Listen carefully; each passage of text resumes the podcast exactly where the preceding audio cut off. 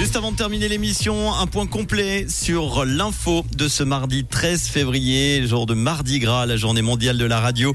À 19h, l'info avec Alessia Meroula. Bonsoir Alessia. Bonsoir Manu, bonsoir à toutes et à tous. Euh, l'abattoir intercommunal de Clarence est menacé de fermeture. En cause, un déficit d'exploitation de l'ordre de 100 000 francs et la nécessité d'effectuer des travaux estimés à 1 million de francs.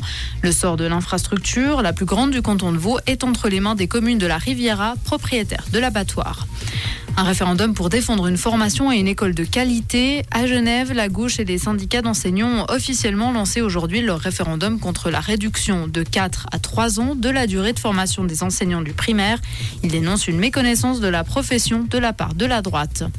La chaîne de produits de beauté Body Shop a été placée en dépôt de bilan au Royaume-Uni. Des milliers d'emplois se retrouvent ainsi menacés dans le pays où elle est née et s'est fait connaître pour ses engagements éthiques. Cette procédure ne concerne que le Royaume-Uni et non le reste du réseau mondial de la marque. En football, les clubs français ont été les plus dépensiers au cours du mercato d'hiver 2024, ceci avec près de 270 millions d'euros d'achat. C'est ce que révèle le rapport sur les transferts internationaux publié aujourd'hui par la FIFA.